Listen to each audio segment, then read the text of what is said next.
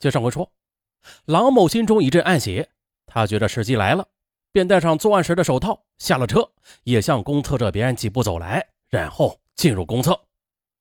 这种老式公厕，男女厕所所隔开的那道中间的墙，它并不是砌死的，上边留着空隙。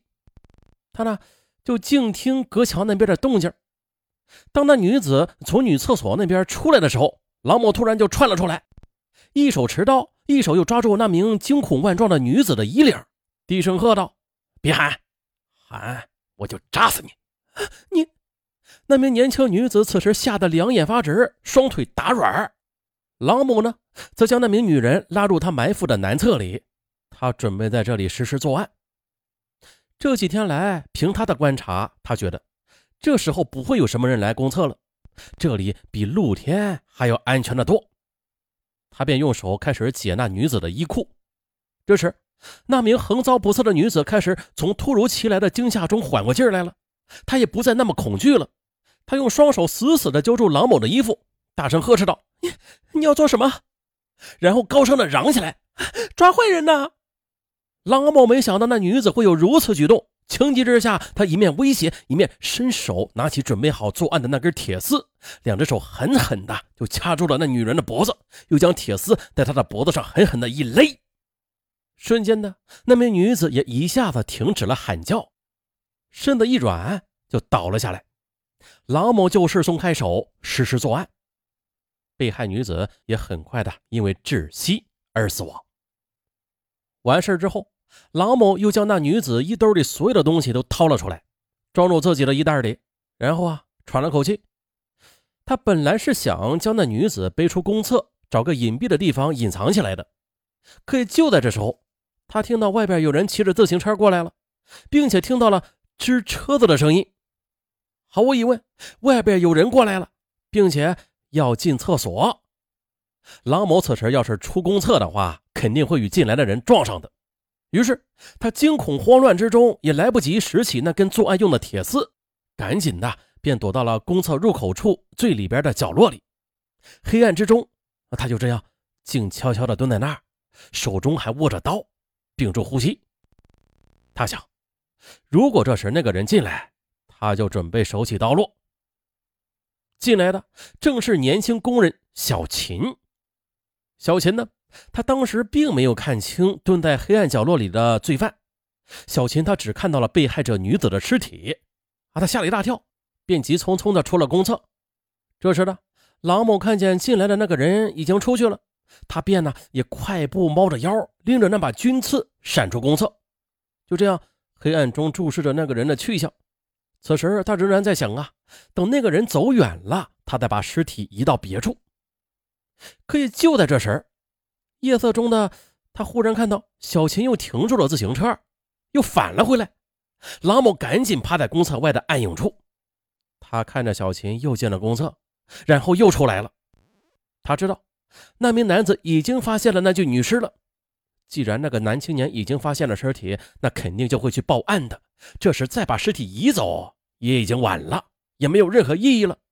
警察接案之后，就会在这附近布下天罗地网搜索的。要不了多一会儿，他们就会找到他。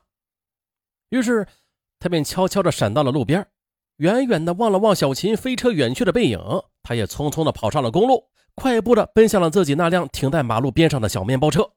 他进到车内，打着火迅速发动起来，然后惊慌失措地上了路。他知道这里很快就会来人的，警察将对这里发生的一切都进行调查，所以此时要以最快的速度离开这里。这才是上策。回到家里，他没有惊动妻子，打开自己的房间，先把作案穿着的衣服和那双手套顺手卷成卷又塞到了床下，然后翻检清理口袋中的钱物。这钱呢，没有多少，总共才八十多块钱，还有几个不太值钱的首饰。这次作案，他又重温了一次杀害那名四川女大学生时那种恐惧。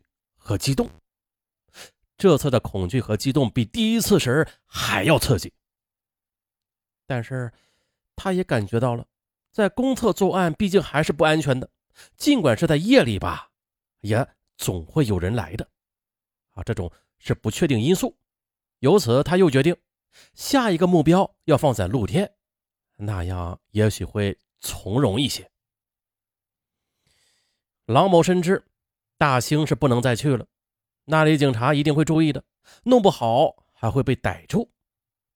于是，他又将犯罪的目标选在了东边的城乡结合部，并且隔三差五的在晚上总是开车到这一带来踩点儿。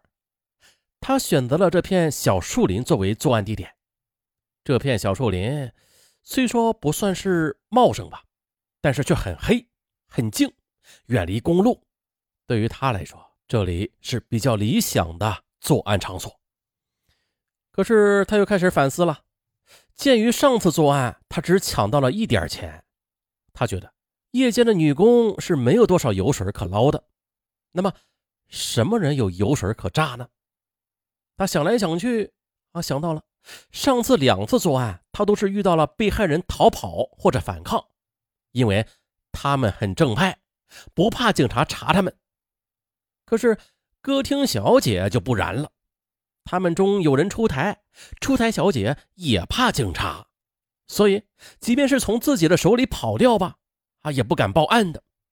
这样，他的目光又盯在了那些夜间。歌厅上下班的小姐们身上，他决定下一个目标就从这些人里边找。他便开始多次的去大饭店、宾馆门口去转悠。他发现这些小姐下班的时候多有客人来接，即使没人来接吧，也很少有人打她的车。由此一来，这就更增强了郎某要袭击歌厅小姐的念头了。他想，这些小姐有钱啊。既劫财又劫色，这岂不是一举两得呀？可是，该如何才能诱使这些小姐乘上自己的贼车呢？郎某便开始反复考虑，还最后，他采取了跟踪尾随的方式。他经常跟踪这些小姐下班的车，经过反复观察，他掌握了几名小姐的住处和上下班的时间规律。六月初的一个深夜，一名歌厅小姐。我们这里称她为小姐 A。小姐 A 从出租车上下来，郎某上前与她搭话，他谎称要与小姐 A 到车里谈谈。小姐 A 不知是计啊，便上了他的车。于是郎某就很容易的劫持了这名年轻的女子。他将车先是开到小树林边，然后再次作案，并且将小姐 A 的所有钱物悉数的都抢去了，然后又拿出铁丝。准备向小姐 A 下毒手，你等会儿。那名小姐 A 突然道：“你放了我，我回去拿钱给你。”郎某答应了他的哀求，要了他的暂住证，并且威胁道：“如果你报警，或是不送钱来而逃跑的话，我就按照暂住证上的地址去找你，然后再杀了你。如果你送五万块钱给我，我以后就不找你麻烦了。”就这样，郎某与那名小姐约好了。三天之后，仍然在这片小树林里边见面。三天后，小姐 A 真的就如期而至了。可是呢，她进了这片小树林之后啊，就再也没有走出来过。郎某在小树林里再次作案，并且用铁丝勒死了小姐 A。他随手又把小姐 A 的暂住证给撕毁，扔到了草丛里。这次作案完美，使郎某尝到了甜头。他觉得。敲诈很划得来呀，他打算还是如法炮制啊，再次去作案，再弄个五万块后，他就金盆洗手，不再奸杀了。他打算以后用十万块钱来做本钱，倒卖点东西。正当他打算再次袭击歌厅小姐的时候，他忽然就察觉出来了，夜间的幺幺零巡逻车似乎对歌厅宾馆开始注意了，特别是当歌厅小姐下班前后的时间里，查的特别紧。没过几天呢，他又在电视和报纸的新闻上看到，公安机关抓着一名冒充执法人员的家伙。